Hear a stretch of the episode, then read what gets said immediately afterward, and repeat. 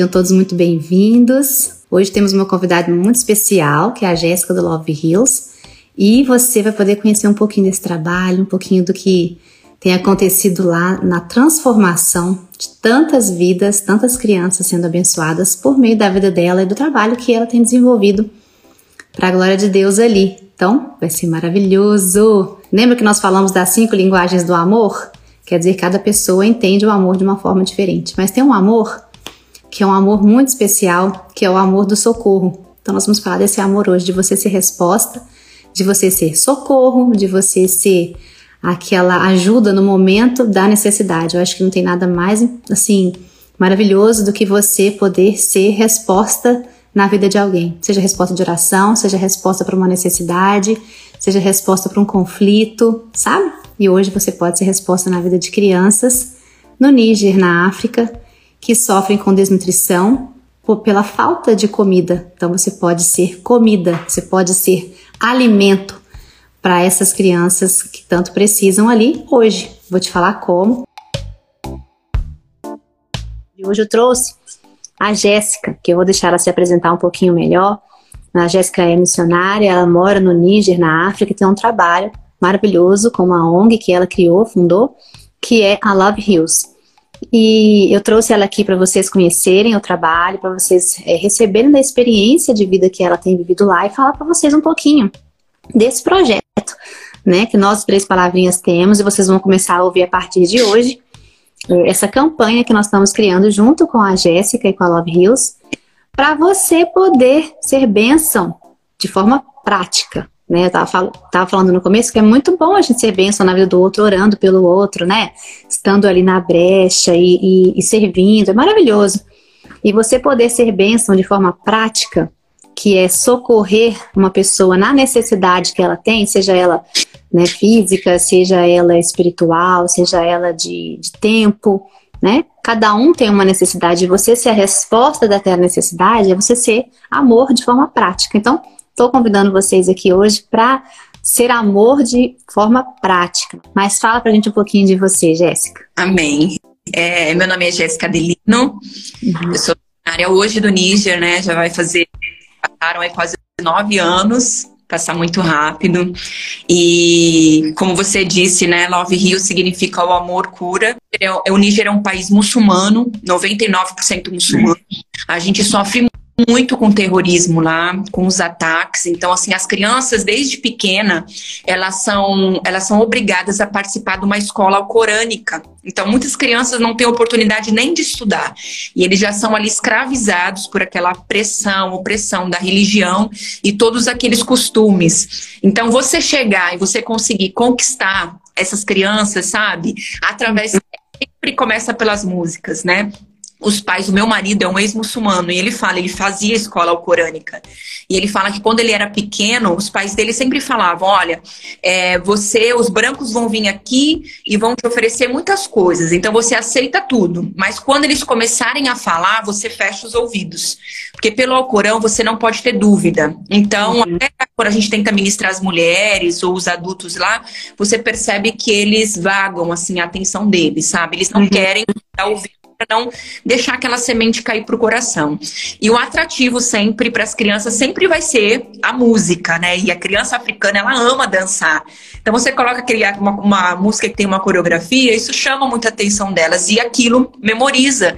Uhum. E é uma muito é uma maneira muito forte de evangelizar, né? Então, e, e ali se você parar para pensar sobre essa cultura, sobre essa religião, se você vê o Níger hoje, você vai falar assim, nossa, é, é muito difícil, né? A gente, a gente pregar a palavra ali, a gente orar e, e, querer que o reino de Deus se estabeleça naquele lugar. Mas quando você pensa que se o dia de amanhã vão ser as crianças que vão estar ali no governo, né? Que vão estar ali sobre as autoridades, então vamos tentar modificar a mentalidade, né, a cultura, aquilo que elas acreditam, abrir uma porta, né, para que aqueles olhos sejam abertos espiritual, espiritualmente e para que as crianças comecem a entender que existe uma verdade, né, não aquela verdade acreditam e começar ali num, numa maneira de de repente numa historinha né num, numa música de repente entender que existe um Jesus né que existe um Salvador é um país com muita dificuldade, é um país assim muito miserável, né? Que assim é, é vai além da pobreza. O Níger, durante muitas décadas, foi o pior IDH é, do mundo, pior índice de desenvolvimento. Esse ano ele saiu do último lugar, graças a Deus. Ele teve aí, né, um pouquinho de desenvolvimento, mas ainda na área da saúde, a educação, menos de 20% da população sabe ler e escrever. Uhum. E hoje, com essa falta de segurança, por causa né, desse domínio dos extremistas, principalmente em, em todas as aldeias praticamente, as escolas foram fechadas. Então, eu posso dizer que a educação só acontece na capital ali. Então, e a capital corresponde a mais ou menos 25% da população, né? E eu te e os 75% que resta? E as nossas crianças que estão ali né, que, e, acabam sendo meio que inalcançáveis, porque o governo não consegue mais chegar nessas regiões, as ONGs que auxiliavam ali, né, muitas estão indo embora ou tiveram que abandonar algumas regiões, então o Níger já tem uma extrema pobreza, isso causa muita desnutrição nas crianças, a gente tem um índice de mortalidade assim absurdo, Uhum. Nós estamos rodeados pelo deserto do Saara, então esse calor, essa seca dificulta muito né, esse plantio de alimentação. O que essas comunidades conseguem muito plantar é o milho. Então eles fazem manhã um mingau com milho e à tarde e à noite para comer eles fazem como se fosse um angu, que se chama pata, né? Então é isso que eles conseguem comer. Mas elas não comem coisas ricas, que numa, numa amamentação elas podem nutrir e suprir a necessidade daquele bebê. Então aquele bebê vai nascer malnutrido, desnutrido, né? E quando a desnutrição chega, essas famílias que vêm de comunidade, dessas aldeias muito longe, se referindo à África, eles têm uma, umas mentalidades que assim é surreal, que você fala, não, não é possível que eles acreditam a, a nesse nível, né? De chegar a criança e ver a criança ali em estado de quase de falência. E eles me, eu sempre vejo as mães falando: não, não, isso aí é um espírito que amarrou o corpo da criança. Aí você fala: não, mãe, a criança está morrendo porque ela está com fome. E a comunidade onde a gente tem esse projeto de, de desnutrição, nessa casa de recuperação as crianças desnutridas, ela, a gente conseguiu mudar a mentalidade. Nós estamos ali, eu acredito, nessa comunidade há uns cinco anos. Então, uhum começaram a chegar tão com tanta fome e os pais não deixavam a gente levar para o hospital, porque eles achavam que levar para o hospital é levar a criança para a morte que eles tinham que cuidar ali fazendo produtos naturais, que o feiticeiro, feiticeiro vai fazer aqueles monte de trabalho, mas a gente conseguiu pegar as crianças e a gente dava vitamina, a gente orava, a gente fazia o que a gente podia. Né? Muitas vezes a criança não comia, então a gente dava ferro, é, dava um leite para eles, né? Geralmente a gente dá NAN, e a criança começava a mudar. Dali a duas semanas, eles viam a diferença da criança quase morta, começa a ter uma bochechinha, começa a perder aqueles ossinhos, né, que ficam ali muito, muito visíveis. E eles começaram a ver que o que a gente falava realmente era muito real. Então, na comunidade hoje, eles entenderam que não é espírito. Só que agora, essa comunidade já não existe mais tanta desnutrição, graças a Deus você vê uma criança sofrendo, isso assim é para dilacerar o coração, é. né? Porque é, criança ela é tão inocente e muitas vezes esses bebês eles não têm voz, né? O máximo que eles podem fazer é chorar. E uma criança desnutrida ela não tem nem lágrima, nem chorar ela consegue, né? Ela dá um gemido seco porque ela é tão, tá tão desidratada que ela não tem lágrima. Né? E você vê uma criança chegando num estado, nesse estado, e isso é de, de, de dilacerar mesmo né, o coração e falar como que a gente chega, no que mundo é esse? Olha, a gente vai ouvindo você falar e vai queimando o coração, vai dando um monte de pensamento e fica aquela indignação ao mesmo tempo de uma esperança. E no fundo, no fundo, nós temos a esperança, né? Nós temos a palavra de esperança. Então, isso. Queria que você viesse aqui, né, e falasse para a turminha que segue a gente, não para simplesmente sensibilizar, né, gente? A ideia aqui não é só sensibilizar vocês, é, ou, ou, com os vídeos, né, ou com as histórias, com as histórias, mas é, é conscientizar da esperança que nós precisamos ser também em Cristo Jesus para as pessoas, né? Então, quando eu falo, nosso tema de hoje era isso, né, que é o amor que transforma, é porque Jesus nos salvou e nos chamou para isso, né? para trazer é, a salvação que há em Cristo Jesus para o mundo. E, e também, dessa forma, expressar o amor amando uns aos outros, né? Jesus fala, né, em João está escrito, João 15, né? 13, a gente já conhece, que ninguém tem amor maior do que esse, né? Daquele que dá a sua vida pelos seus amigos. Jesus deu a vida dele por nós quando a gente era pecador, não, não era que a gente não era, nós não éramos boas pessoas, né? Nós éramos pecadores. Então o mundo era podre, Jesus veio para salvar os que estavam perdidos.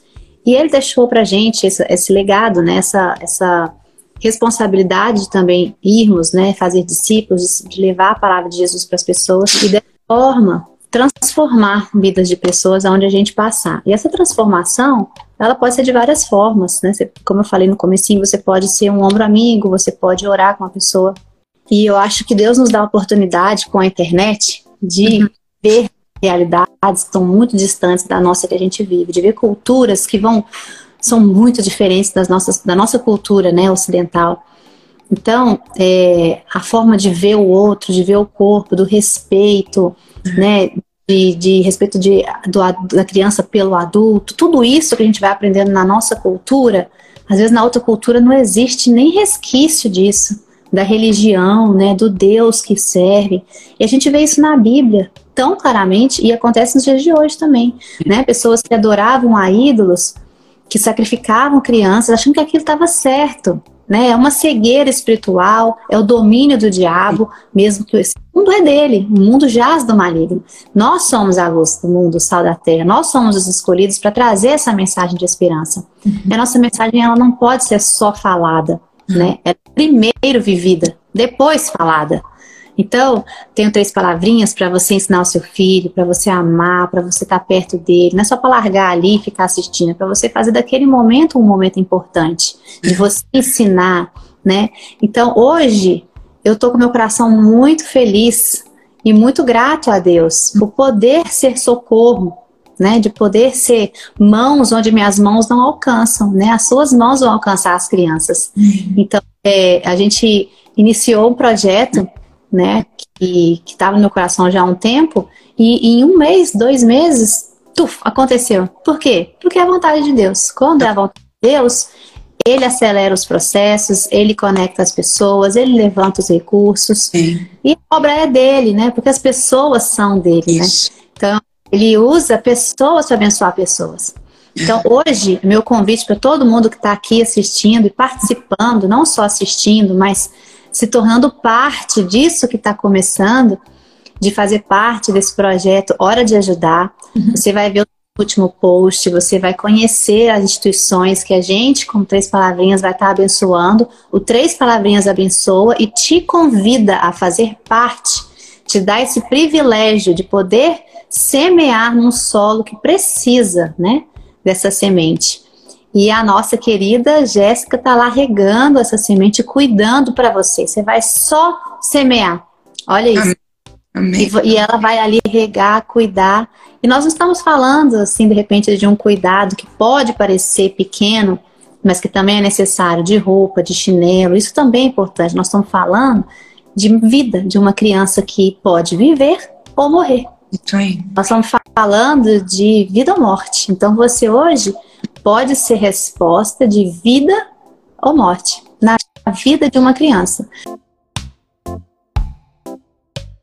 Eu acredito bastante, Adila, que a gente não tem. Você falou alguma coisa aí nesse, nesse, nesse último tempo sobre não ser emocional, né? E eu acho que a gente não tem que sentir só uhum. um ai, tadinhos, ai, tadinhos, né? Aquela emoção de meu Deus, que triste, porque a emoção vai embora. Né? Então hoje as pessoas vão se emocionar, vão ver, vão ficar triste, ou uma cena que você vê, mas se aquilo não caiu no seu coração para que você seja um agente de transformação, não vai ter frutos, né? Então vai ser só uma emoção e a emoção passa. Hoje você vai lembrar da gente, vai ver as, histórias e amanhã você não vai nem lembrar o que, a gente falou aqui.